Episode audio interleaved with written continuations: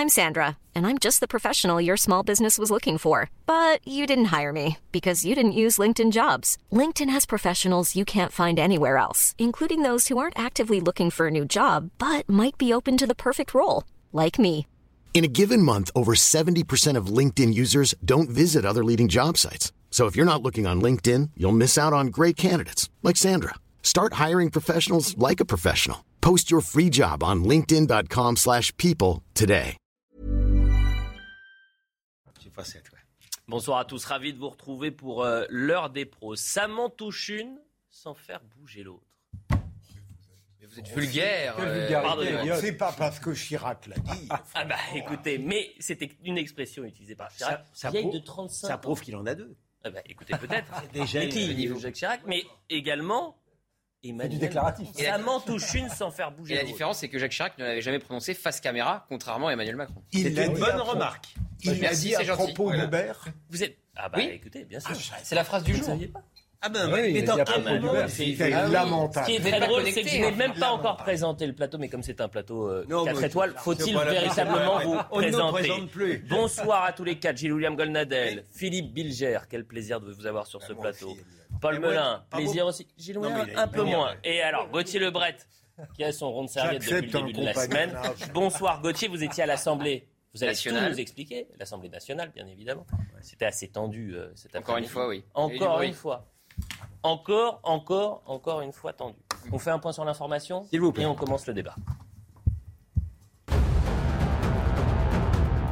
La France séduit les investisseurs. Emmanuel Macron s'est rendu à Creul en Isère. Il a annoncé l'implantation d'une nouvelle usine de semi-conducteurs près de Grenoble. Un projet à 5,7 milliards d'euros avec à la clé 1000 emplois créés d'ici 4 ans. L'occasion pour le chef de l'État de plébisciter la réindustrialisation de la France. Écoutez. Il y a eu, euh, il y a plusieurs années de cela dans notre pays, des tentations de dire l'industrie n'est plus à la mode. Parfois, on a même dit on va abandonner l'industrie pour aller vers les services. L'industrie n'est pas l'avenir de nos nations. C'était une erreur funeste. Mais au-delà de ça, on a ensuite subi des chocs économiques profonds qui nous ont plus touchés que nos voisins. Mais ce n'était pas une fatalité, et donc tous, parce que c'est vraiment l'œuvre de la nation, c'est le travail de la France tout entière, nous avons redémarré, et ces six dernières années, nous avons recréé 120 nouveaux sites industriels. La pandémie de Covid-19 est loin d'être finie, c'est ce qu'affirme l'Organisation mondiale de la santé. Les hospitalisations et les contaminations augmentent, alors les gouvernements sont appelés à mettre en place des mesures pour limiter la propagation du virus. Écoutez Tedros Adhanom Ghebreyesus, directeur de l'OMS. De nouvelles vagues du virus démontrent à nouveau que le Covid-19 est loin d'être fini. Alors que le virus fait une percée, nous devons le repousser. Nous sommes dans une bien meilleure position qu'au début de la pandémie.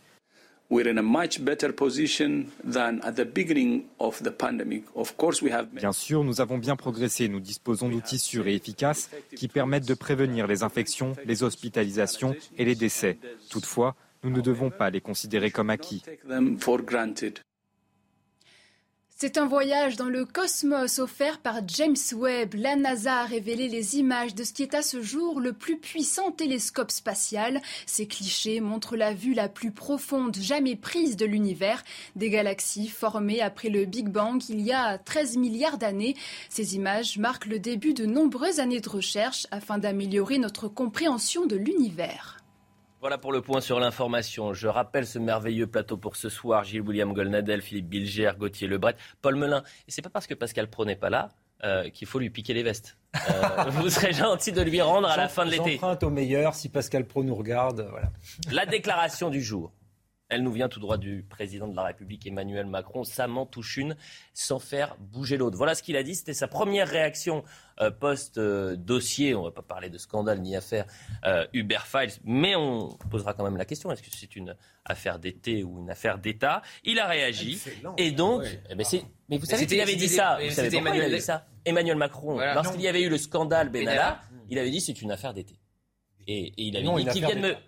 et non une affaire d'État. Il avait dit qu'ils viennent me chercher. Ah oui, ça. Donc dans, le, dans la forme, c'est-à-dire qu'il se répète un peu. On ne dit pas qu'on ne va pas comparer euh, évidemment les, les affaires parce que c'est deux dossiers complètement différents, mais dans la forme, euh, il reste un peu le même. On va l'écouter et on en parle juste après.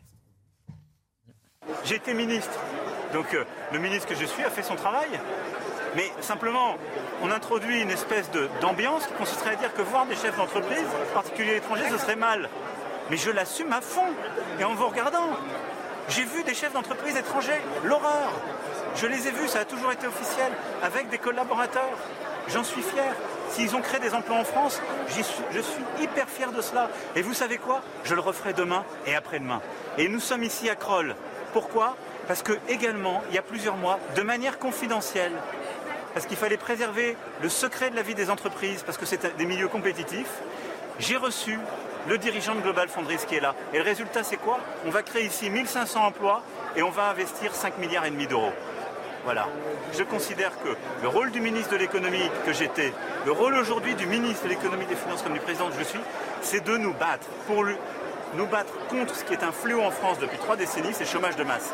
Et que tous ceux qui aiment le pays, je, conçois tout à fait qu'ils veuillent s'attaquer à ma pomme, ça fait cinq ans et demi, je suis habitué.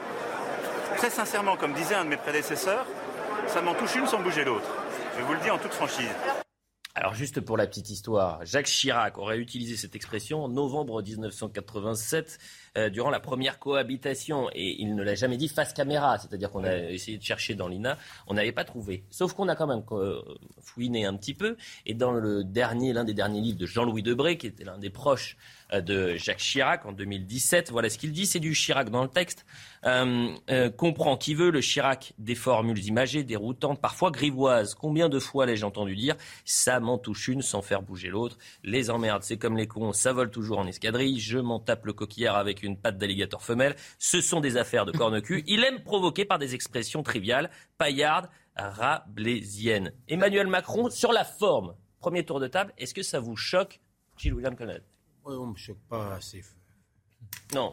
C'est difficile de me choquer, mais je vous mentirais en disant que j'apprécie euh, cela dans la bouche d'un président de la République. Euh, euh, de Gaulle, dans l'intimité, avec les copains, hmm. avait souvent un discours de, voilà de corps de garde. Mais, mais, mais qu'est-ce que ça a à voir avec un discours euh, quand vous vous adressez aux, journalistes? Non, je, je, vous mentirai en disant que j'apprécie beaucoup la forme. Mais ces derniers temps, euh, euh, l'ancien Jupiter a un, discours relâché. Il, il, veut emmerder les antivax, etc. Je vous mentirai en disant je, je préfère, parce que c'est quelqu'un qui est capable d'utiliser avec bonheur un langage châtié. Je préfère celui-là. Paul Belin. Bon, alors moi, ce qui me choque davantage que la formule, c'est peut-être plutôt la désinvolture avec laquelle le président de la République répond sur un sujet qui est extrêmement grave. il botte en touche dans toute l'intervention. Il ne répond pas sur le fond de l'affaire. Le fond de l'affaire, qu'est-ce que c'est? Le fond de l'affaire, c'est que il est mis en cause, en tout cas par cette enquête, de façon morale, pas, pas légale, morale, parce qu'il aurait facilité l'installation et le déploiement de Uber et qu'il aurait effectivement cédé aux sirènes du lobbying. C'est ça hmm. le fond de l'affaire. Alors pourquoi est-ce qu'il essaie, si vous voulez Il a dit j'assume à fond. Des Oui, mais cette histoire de, d'expression, ça m'en touche une, etc. C'est un peu un contre-feu quand même. C'est un peu une méthode, si vous voulez, pour qu'on ne parle que de ça et qu'on ne parle pas du fait qu'il y a quand même derrière la nécessité, à mon avis, d'ouvrir peut-être une commission parlementaire ou en tout cas de réfléchir à ce qui s'est passé, aux tenants et aux aboutissants. L'enquête du Monde est assez bien documentée et on y apprend des choses qui sont assez inquiétantes. Et, la convergence idéologique entre le patron d'Uber qui a ubérisé la planète, qui a colonisé la planète avec ses entreprises, avec des méthodes parfois extrêmement douteuses, la convergence entre cet homme-là et un locataire de Bercy qui était Emmanuel Macron à l'époque. Mais il en est ça, fier, moi, ça m'intéresse. Il ça, ça m'intéresse. Je crois qu'on était censé parler du verre après. Je sais pas Non, allez-y. D'abord, sur la forme. Restons sur la forme. Alors la forme, je, je la trouve euh, indécente, je la trouve vulgaire mais elle ne m'étonne pas de sa part parce que, comme l'a dit Gilles William, depuis quelque temps et même depuis le début du quinquennat, il croyait que ça avait euh, du style que de lâcher parfois des phrases hmm. euh, légèrement indécentes qui avaient pour caractéristique à l'époque de critiquer systématiquement les Français. Mais là, je vous rejoins, Paul, il est clair que c'est une manière en permanence de noyer dans une sorte de vulgarité un problème infiniment sérieux et un mépris derrière. Mais je serai peut-être plus long tout à l'heure, Elliot, sur le problème grave que pose euh, en effet la relation avec Hubert. mais la stratégie d'Emmanuel Macron, c'est de dire circuler, il n'y a rien à voir. Alors c'est peut-être un peu rapide, mais Paul le disait. Euh, d'un point de vue judiciaire, il n'y a pas grand-chose dans cette verra. affaire.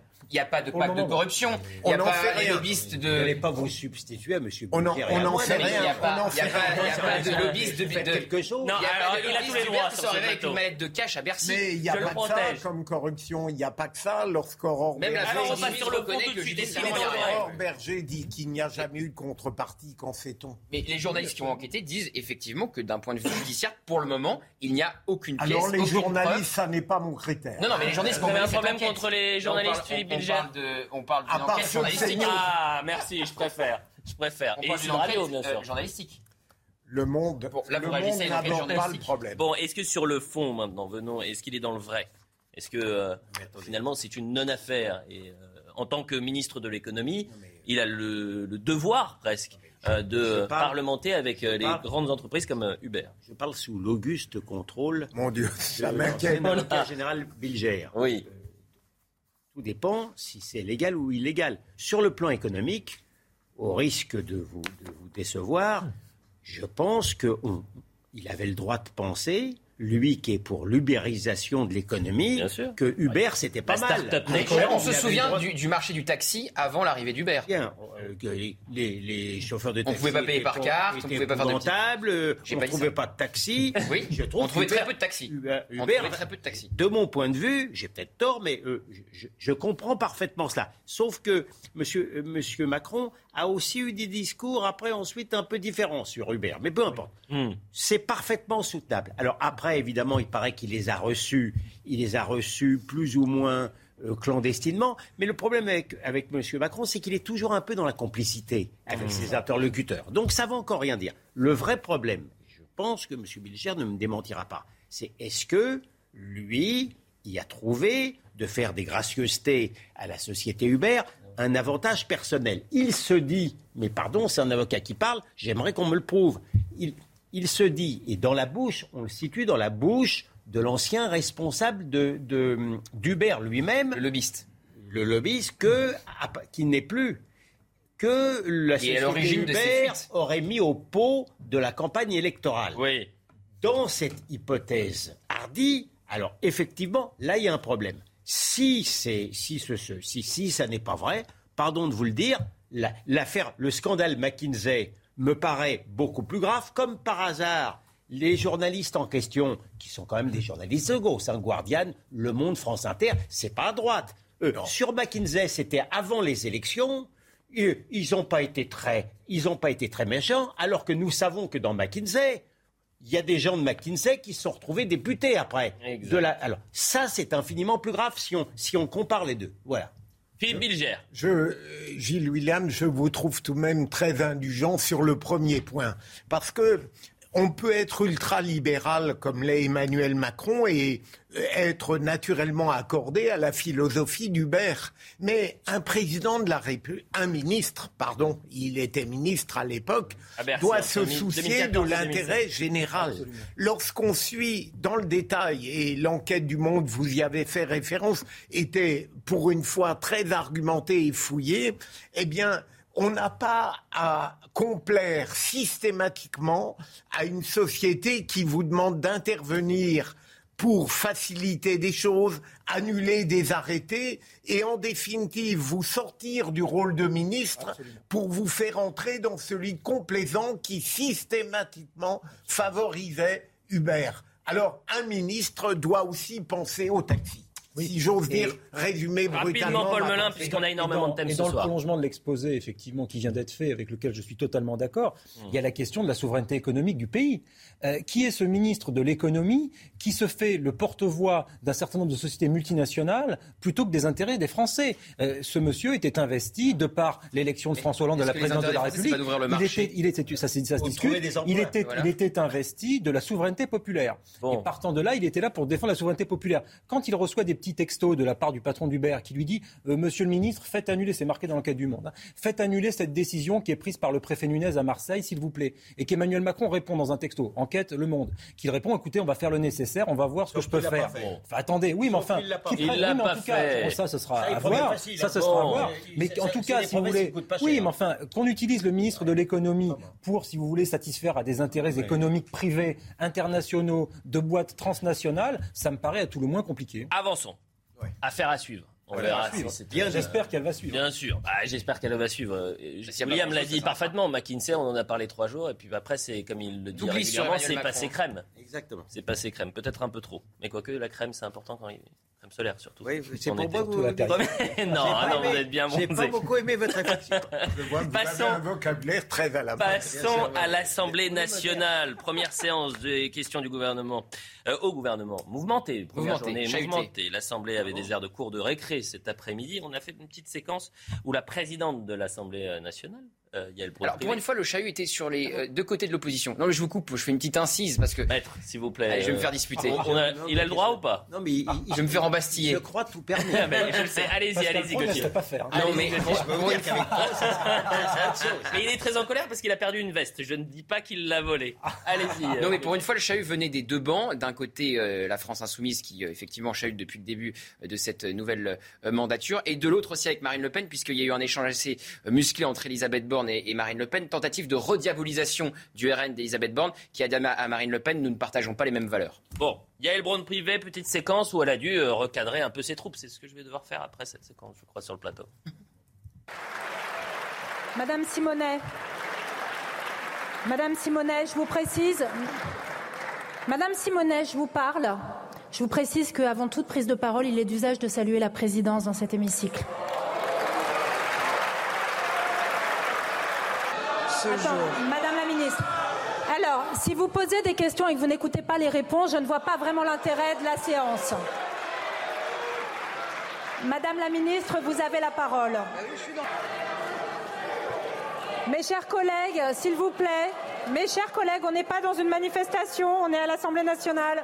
Philippe Bilger, comment vous décodez cette séquence? C'est la cour de récré. Elle est dépassée par sa fonction, je l'ai prévu d'emblée. Hein. Ah, vous, voyez le problème, c'est Yael Brand-Pivet. Non, elle bah, Attendez, c'est la cour de récré. Il est passé à la nuque. Mais attendez, qu'est-ce qui s'est passé Mais si, mais si. Bah, Alors attendez, le problème, Philippe, pour vous, c'est Yael Non, non, il y en a d'autres, des problèmes. Mais... là, à l'évidence, elle n'a pas l'autorité qui ah convient. d'accord. Moi, j'assiste à la euh, séance, je suis pas du tout d'accord. Au contraire, c'est la première fois que je trouve que Mme Braun-Pivet a l'autorité. Non, ah, mais c'est C'est l'autorité d'une femme qui n'en a pas réellement ah et qui est, et qui est dans une assemblée nationale qui va peu à peu la dépasser par la violence des débats. À l'impossible, nul n'est tenu. Hein. Si, vous avez des, si vous avez des braillards c'est ça, d'intuition, ça sent. C'est ce qui s'appelle un procès d'intention, quasiment. Faites attention, hein, quand je même. Ne fais que avec des, relances, avec des relances sexistes. Oui, Paul Melun. Paul Melun.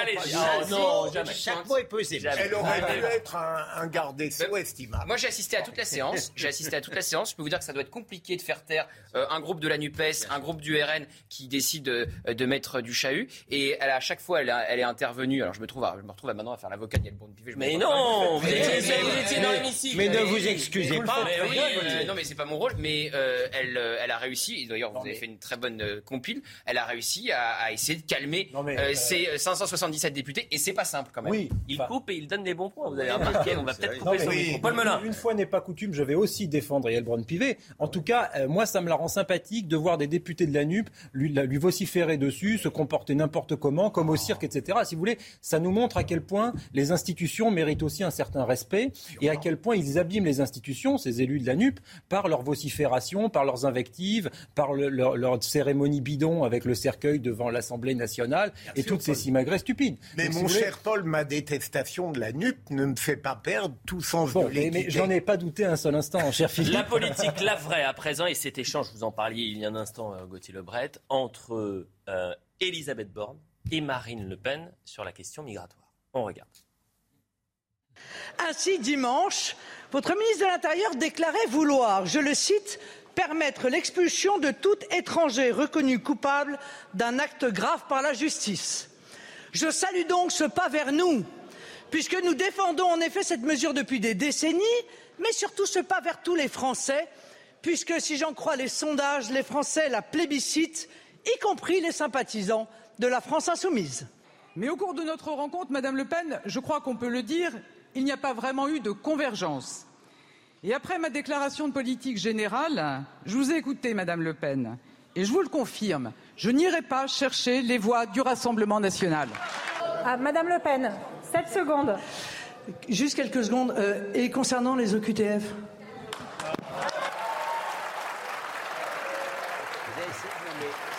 C'est quand même terrible parce que on voit une Marine Le Pen euh, tendre la main sur la question des expulsions, des expulsions d'étrangers euh, illégaux, et tout ce que trouve à, dire la Première ministre, c'est finalement de, de, dire qu'elle ne veut surtout pas être aidée, alors qu'elle elle, n'a pas une très grande majorité, par le Rassemblement national. Et elle ne dit pas un mot, elle ne dit pas un mot sur la question centrale qui était précisément l'expulsion de ces gens-là. On voit bien, on voit bien que, vraiment le désintérêt de la Première ministre pour cette question est, si j'ose dire, sans borne. Et puisqu'elle n'y répond pas, moi je vais tenter d'y répondre. Les obligations de quitter le territoire français, euh, euh, je vous donne un chiffre, 2019, donc on sort de la crise hein. sanitaire, hein. euh, et on l'avait donné hier, prononcé en 2019, 122 839, exécuté, 2019 toujours, 14 777 le taux de pourcentage est de 12%. Non, mais, c'est... mais il est d'autant plus euh, grotesque, si j'ose dire, de la part de la Première ministre, que par ailleurs, je ne trouve pas médiocre. Euh, que, euh, qu'elle sait qu'elle aura les voix du Rassemblement national sur ce texte et que le Rassemblement national, depuis plusieurs années, le propose. et donc, il y a quelque chose de choquant qui d'une certaine manière, je ne veux pas reprendre la comparaison avec Emmanuel Macron, c'est toujours la même méthode à l'égard du Rassemblement national, comme on est incapable de désapprouver une mesure, un, un parti qu'un parti a pris depuis longtemps, on décide qu'on n'a pas les mêmes valeurs. Pourquoi Elisabeth Borne fait ça? Parce que depuis plusieurs jours, la NUPES accuse la République En Marche, depuis qu'il y a eu des vice-présidents euh, les euh, RN à l'Assemblée, accuse la République En Marche de pactiser avec le RN. C'est pour ça qu'il y avait eu ce simulacre de, mariage avec euh, Louis Boyard qui avait fait un, faux mariage entre Emmanuel Macron et Marine Le Pen. Et donc c'est pour ça qu'Elisabeth Borne se sent obligée de rediaboliser le RN. la, déclaration, la déclaration de la Première ministre se fait au détriment de l'intérêt général et en faveur de stratégies de tactique politicienne. mais effectivement, bah, mais la stratégie, elle est profondément mortifère parce que quand on regarde l'exemple des Danois, par exemple, c'est une première ministre social-démocrate, Madame Fredriksen, qui a pris des mesures extrêmement drastiques sur l'immigration, qui rejoignent peu ou prou le programme du Rassemblement national en France. Donc je ne m'explique pas. Oui, je ne m'explique pas pourquoi. Est-ce qu'en France, on ne serait pas capable de faire des majorités d'idées, puisque c'était le terme du président de la République. Mais, la morale, mais bien sûr que si, c'est plus contagieux que le Covid. L'attaque, l'attaque à Hitlerum, c'est toujours plus facile pour nos dirigeants que de résoudre les vrais problèmes, notamment le, le, problème migratoire. Donc je ne vois pas pourquoi est-ce que la majorité présidentielle ne gouvernerait pas texte, à, texte par texte avec la France insoumise, pourquoi pas sur le sujet du pouvoir d'achat, ou avec le Rassemblement national, pourquoi pas avec l'immigration. Je suis pas sûr sur l'immigration et puis s'accorder. En dehors, en dehors de la question de fond sur l'immigration, en dehors, de, la stratégie qui pourrait être la stratégie à la danoise. Mais pardon de vous le dire, même sur le plan tactique, tout le respect que j'ai pour, la Première ministre, c'est stupide parce que la bonne méthode, quand on a cette majorité aussi étriquée, c'est de prendre à témoin l'opinion dans 15 jours, dans un mois, dans trois mois, que décidément, hmm. Il n'y a rien à faire avec cette opposition qui n'est pas constructive. C'est pas de la, c'est pas de la, c'est pas de la Ça n'a aucun sens. Nouvel échange un peu plus tard entre la majorité et toujours le Rassemblement national. Cette fois-ci, c'est un député RN qui interpelle le premier flic de France, Gérald Darmanin, sur la question de la police. On les écoute. Le malaise chez les forces de l'ordre est profond, Monsieur le Ministre, bien plus que vous ne le croyez. Elles se sentent abandonnées, inconsidérées, présumées coupables et méprisées par une certaine classe politique totalement déconnectée de la réalité. Ma question est simple, Monsieur le Ministre. Quelles mesures de bon sens allez-vous mettre en œuvre pour véritablement assurer la sécurité des Français, qui est la première des libertés? Monsieur le député, je vous félicite de votre élection. J'espère simplement que, et très sincèrement, vous n'êtes pas porte-parole corporatiste, quelle que soit cette belle corporation, mais de tous les Français. Et vous aurez dans votre permanence tout un tas de gens, qu'ils soient policiers, qu'ils soient victimes, qu'ils se pensent. Non, je ne suis pas méprisant. Quand j'ai commencé à faire euh, campagne, Madame la députée, le National faisait 38%. Quand je me présente à la mairie, il fait 9. Peut-être que le style est assez efficace. Les moyens que nous donnons à notre police nationale, il faut les voter ici. Votre groupe n'a voté aucun des budgets qui a vu l'augmentation des moyens de la police. Pourquoi vous J'aime beaucoup la référence dans la réponse de Gérald Darmanin à tous les Français. Lorsqu'on sait que ce ministre, pour faire oublier qu'il était républicain, euh, la droite républicaine, a partagé les députés de l'Assemblée nationale en députés respectables, ceux avec lesquels on peut discuter, et les autres étaient des ennemis de la République. Eh bien, lorsqu'on divise les Français de cette manière, hmm. c'est déjà extrêmement euh, méprisant à l'égard de la communauté nationale. Et j'ajoute, pour aller euh, dans un sens sans doute qui va m'entraîner beaucoup de critiques, lorsqu'il y a l'odieuse agression de Bordeaux, le Rassemblement national, le militant qui est massacré. J'ose dire que lorsqu'on a des phrases comme celle de Gérard Dalmanin, qui a une complicité politique.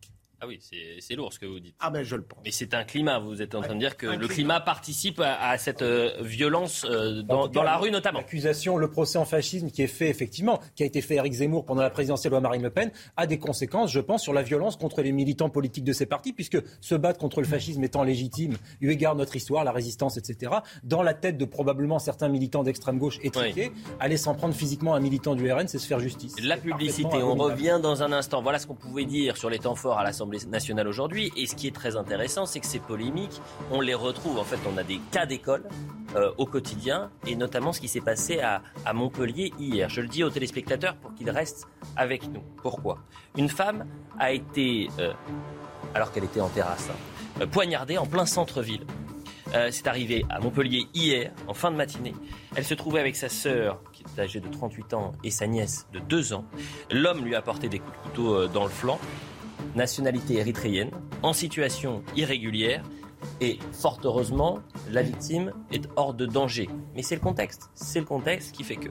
On en parle juste après la publicité.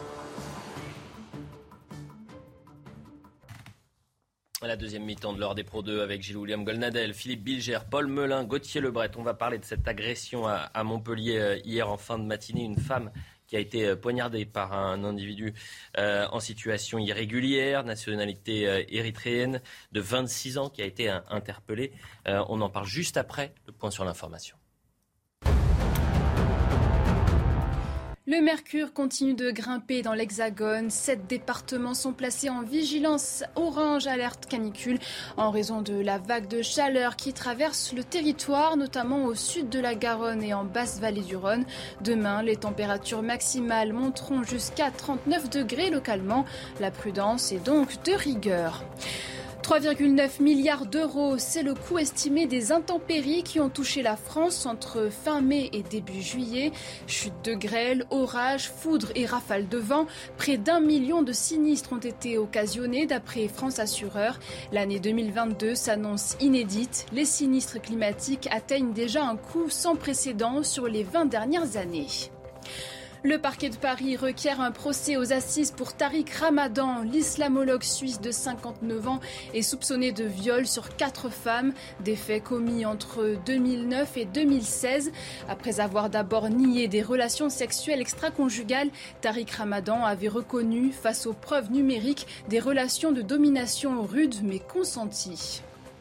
Hier, en fin de matinée, une femme est donc euh, attablée à une terrasse de café. Elle est avec sa sœur qui a 38 ans et sa nièce qui a 2 ans. Cette femme prend euh, juste un, café, euh, quelque chose de normal. Elle est agressée par un individu, poignardée.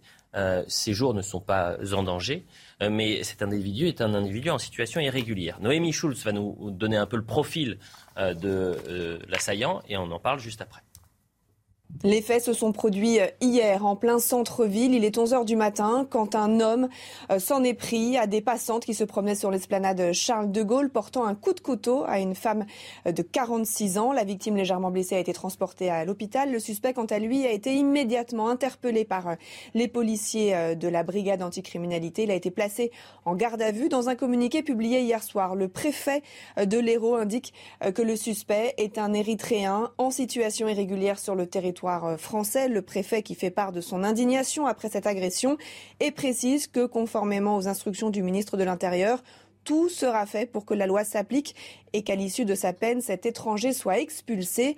Une enquête a été ouverte par le procureur de la République de Montpellier. Elle est en cours. William, je me tourne vers vous parce que vous avez euh, tweeté cet après-midi et je vais vous citer. Le poignard était euh, tenu par un Érythréen plus habile à trouver des couteaux que des papiers. Ni la presse ni les féministes n'en feront une histoire et les agresseurs et l'agresseur ne craindra aucune agressivité procédurale. C'est pour vous narrer une histoire banale. Oui, parce que c'est malheureusement d'une banalité affligeante. Des, des, des, des, gens, et notamment des femmes agressées par des, par des migrants euh, illégaux, il y en a plusieurs par jour. Alors j'espère que le préfet, qui est un préfet de qualité, le préfet Moutou, sera, sera, sera déterminé, mais c'est pas facile. Il a réagi hein, sur Twitter. je sais, je sais, et encore une fois, j'ai beaucoup de respect pour lui. Mais ceci posé, au-delà de, ce qu'on va dire et qui constate notre impuissance, ce qui est important, c'est d'en parler, parce que, à part nous, hmm. on en, pardon de vous le dire, on n'en parle pas parce que c'est une population assez criminogène, on sait bien, qui pose des problèmes. On n'en parle pas. Je vous défie d'entendre cela dans, euh, l'audiovisuel de service public, comme je l'appelle.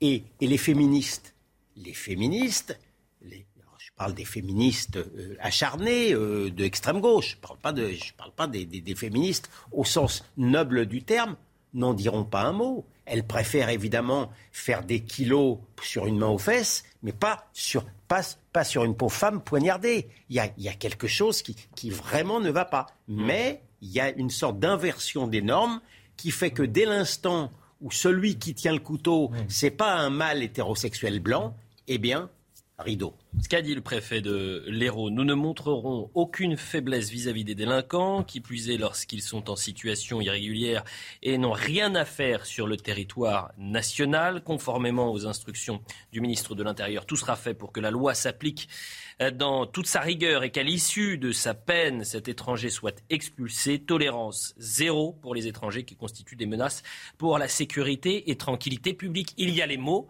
il y a les promesses, mais les actes manquent, Paul Melun. C'est ça aussi. Oui, effectivement. Et puis dans le prolongement de l'analyse de, Gilles William, euh, si tous ces gens-là, euh, les gens de centre-gauche, les sans-frontiéristes, les mondialistes, les immigrationnistes, qui sont globalement euh, disons, dans tous les postes stratégiques de ce pays, si ces gens-là venaient à reconnaître cette agression, à en parler, à la commenter, mais ils reconnaîtraient leurs propres erreurs depuis 45 ans. Mmh. C'est pour ça qu'ils n'en parlent pas. Parce que si on commence à, constater, ne serait-ce que constater, qu'un immigré érythréen euh, est violent et qu'il agresse cette femme, et que l'on reconnaît tout ce qui se passe et qu'on reconnaît le lien entre immigration et délinquance, eh bien on constate que depuis 45 ans, le sans-frontiérisme nous porte à notre perte.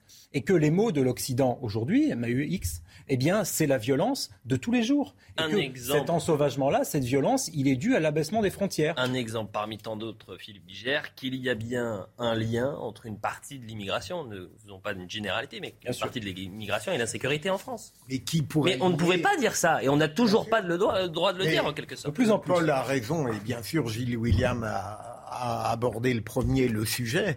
Euh, la seule manière d'excuser pour le pouvoir son impuissance, c'est de ne pas parler de ces affaires-là.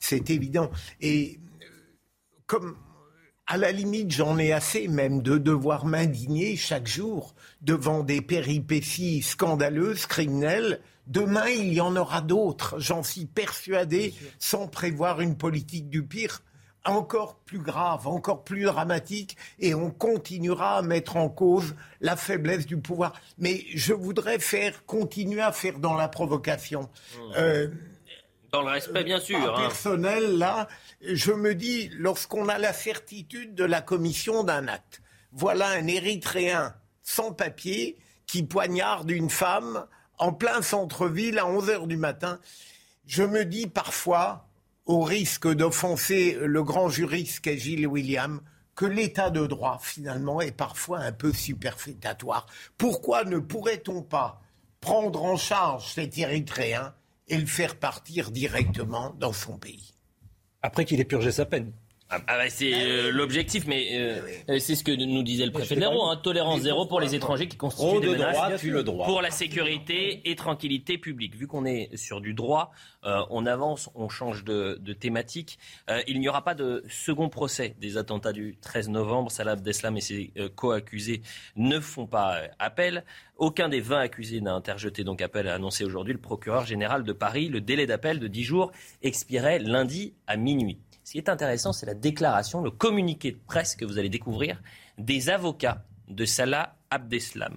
Euh, voilà ce qui est euh, écrit. Euh, ce choix de ne pas faire appel ne signifie pas qu'il adhère au verdict et à la peine de perpétuité incompressible qui en résulte, mais qu'il s'y résigne. Ces avocats sont liés par son choix. Et puis c'est la dernière phrase, en fait, qui choque. Du moins, vous allez me dire si vous êtes choqué par cette phrase. Il n'y a pas d'honneur à condamner un vaincu désespoir. Et là, je me tourne vers vous, Philippe Bilger. Cette phrase-là, elle vient percuter, j'imagine, les familles des victimes qui ont passé euh, neuf mois, enfin, ça fait euh, maintenant 2013, euh, 2015, pardon, ça fait sept ans qu'ils sont en enfer, mais qui, encore une fois, ça remue en quelque sorte un peu le couteau sous la plaie. Si vous me permettez, Elliot, je voudrais d'abord paradoxalement rendre hommage aux avocats de la défense qui, contrairement à tant d'avocats dans les affaires criminelles, n'ont pas poussé à l'appel. Euh, parce que combien d'avocats poussent à l'appel dans les affaires criminelles pour une, j'allais dire, en n'ayant aucun espoir, mais c'est une posture, c'est un réflexe. Et là, cette phrase, elle est très belle. Elle est très belle, mais d'une certaine manière, je la trouve absurde tout de même, parce que euh, est-ce qu'il n'aurait pas été poussé au désespoir, même avec une perpétuité non incompressible? Hmm. Alors, il faut être clair, hein, euh, toute sanction légitime, authentique, pousse d'une certaine manière au désespoir et j'allais dire avec brutalité que euh, une sanction légitime, forte, vigoureuse, nécessaire n'est pas faite pour mettre un accusé dans une sorte de béatitude. Je vais euh, peut-être être euh, dur ou en tous les cas direct, mais selon vous, selon vous, la justice s'est déshonorée en quelque sorte en rendant cette peine-là, cette décision? Ah, pas du tout, au contraire. Bah, et c'est un peu ce qu'on comprend ah entre les lignes. Vous aurez noté, note que j'ai été avocat général et que là nous avons une déclaration d'avocat. Oui, ah bah je me tourne vers l'avocat. C'est la deuxième polémique qui vient des avocats de Salah Abdeslam puisqu'il y avait une précédente phrase dans l'émission Quotidien mm. où l'avocate de Salah Abdeslam avait dit euh, qu'il était euh, plein d'humanité et que mm. c'était très intéressant d'échanger avec lui. Je n'ai pas hésité très longtemps parce que j'ai vu qu'il y avait, ce que dit l'avocate, euh, quelque chose à faire j'ai vu que le contact était bon, contrairement à toutes les idées que l'on avait pu se faire. C'est quelqu'un qui est très humain, quelqu'un avec qui on peut discuter, quelqu'un avec qui on peut construire quelque chose. Elle aurait pu éviter, pardon, d'aller à quotidien avant sa plaidoirie. Maître Golnadel. J'ai du mal à comprendre cette euh, sortie. Euh, Monsieur Abdelslam, il a eu sa chance. Il a eu sa chance. Le, procès, de cette manière-là, il lui a donné la possibilité, il a donné à ses avocats la possibilité de plaider son innocence. Hmm. C'était très clair. Ils ont essayé de le faire. Ils n'ont pas convaincu le jury. Et pourtant, très sincèrement, j'ai trouvé une partie de la presse plutôt bonne fille.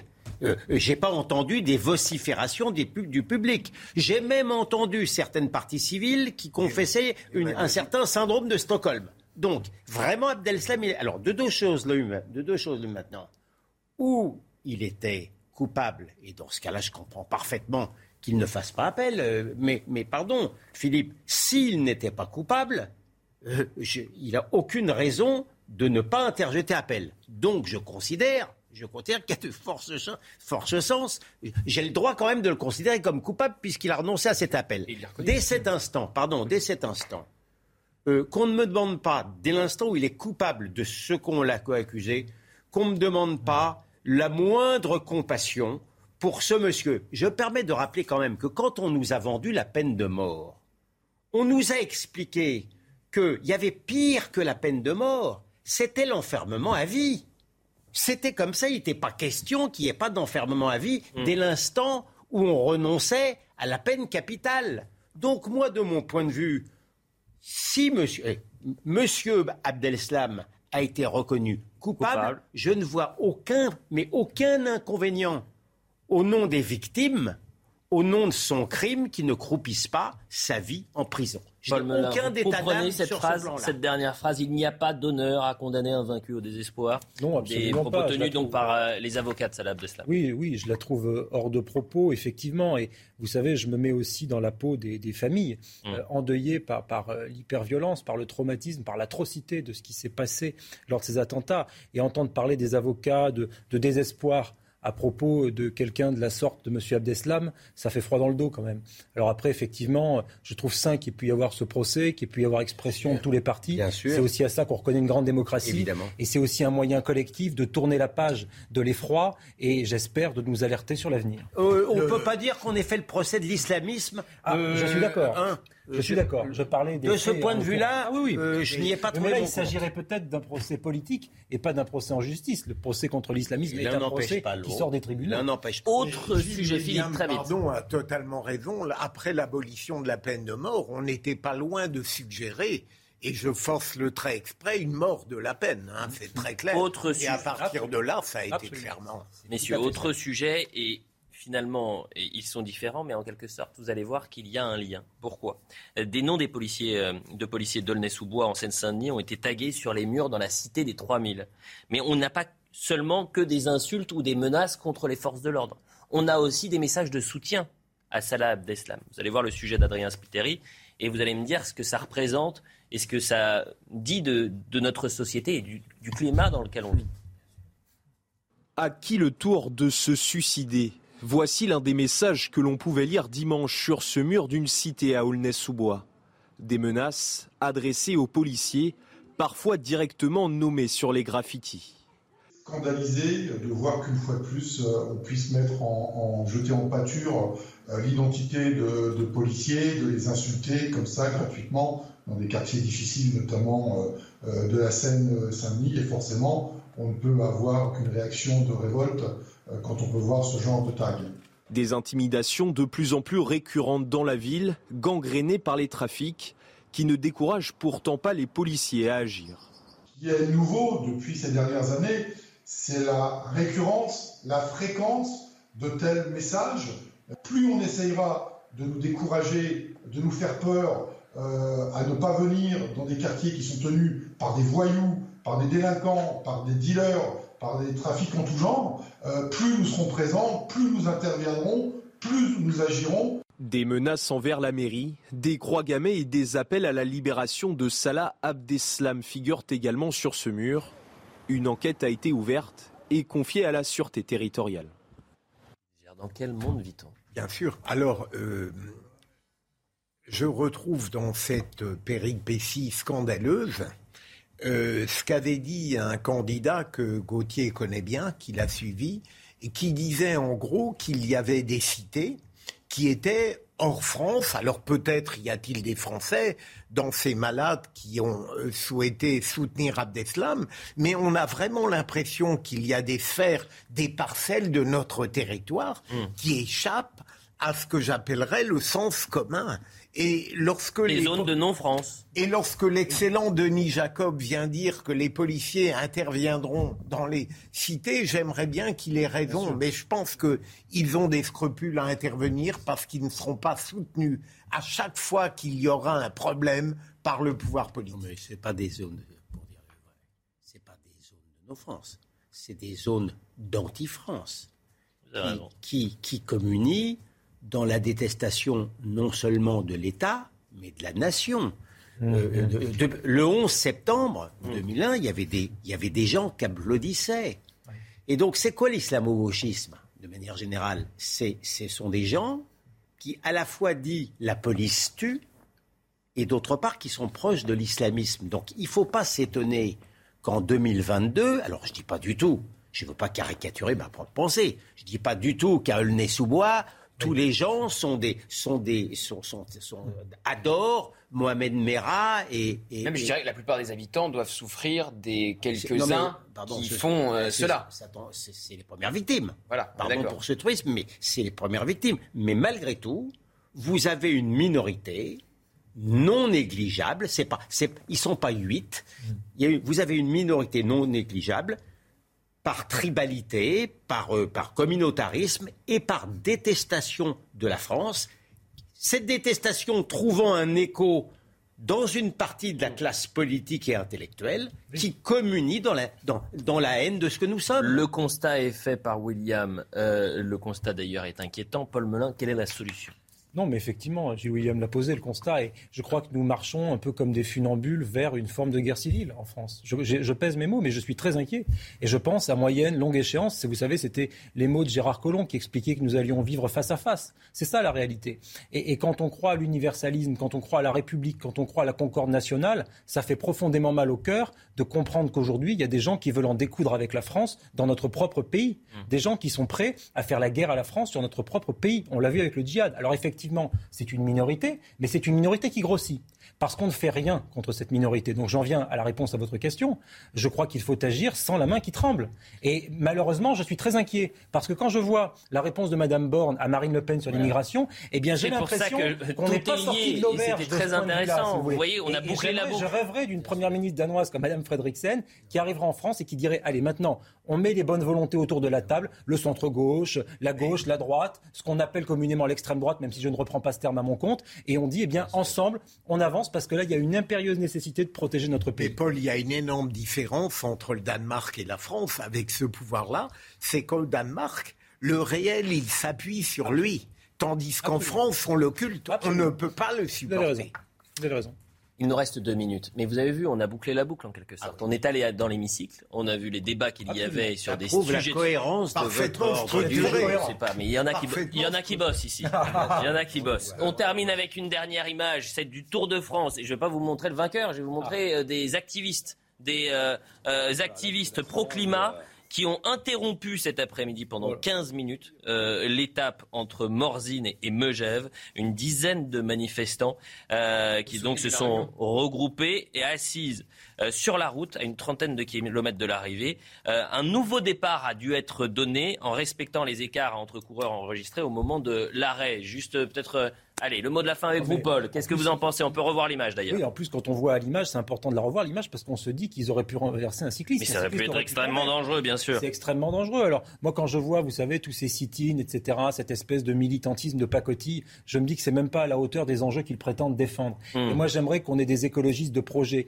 des écologistes qui réfléchissent à ce qu'on peut faire pour la planète, parce que c'est un sujet sérieux. Et voir ces gens-là, excusez-moi, s'asseoir en travers de la route, j'ai vu aussi qu'ils avaient bloqué le périphérique ou des automobilistes. Moi, je suis automobiliste, je tombe là-dessus, je m'arrête très pacifiquement, mais je les écarte. quoi. L'objectif, stopper la course folle vers notre anéantissement. Ça, fait penser au maire de Lyon qui refusait d'accueillir le Tour de France. mais en plus, quand ils font ça, c'est la haine des traditions créent des embouteillages, ça fait encore davantage de gaz carbonique. Ah bah là, très les gaz. Oui, mais ça, vous savez, Paul l'a dit à l'instant, il y a de plus en plus d'écarts entre la noblesse d'un combat sur le plan des principes et les péripéties qui sont mises en œuvre. Bien sûr. C'est terminé. C'est allé si vite. Merci à, tous les quatre. Paul Melun, vous, vous allez pouvoir rendre votre veste à, Pascal Pro. C'est une obligation. Merci beaucoup. 230 millions d'euros à gagner ce soir. Mais on peut encore acheter une eh ben, Je ne sais pas. de quoi produire beaucoup d'or des Non, mais avec, euh, si on les partage tous les Avec l'inflation, c'est plus grand chose. Hein. Ah bah 230 millions, ça Ah bah écoute. Euh, si, si, je les gagne, je vous assure, vraiment, je vous ferai un cadeau à tous les quatre. Petit, mais... les commandes, Une nouvelle veste à Paul Melun. La publicité dans un. Planning for your next trip? Elevate your travel style with Quince. Quince has all the jet setting essentials you'll want for your next getaway, like European linen, premium luggage options, buttery soft Italian leather bags, and so much more. And is all priced at 50 to 80% less than similar brands. Plus, Quince only works with factories that use safe and ethical manufacturing practices.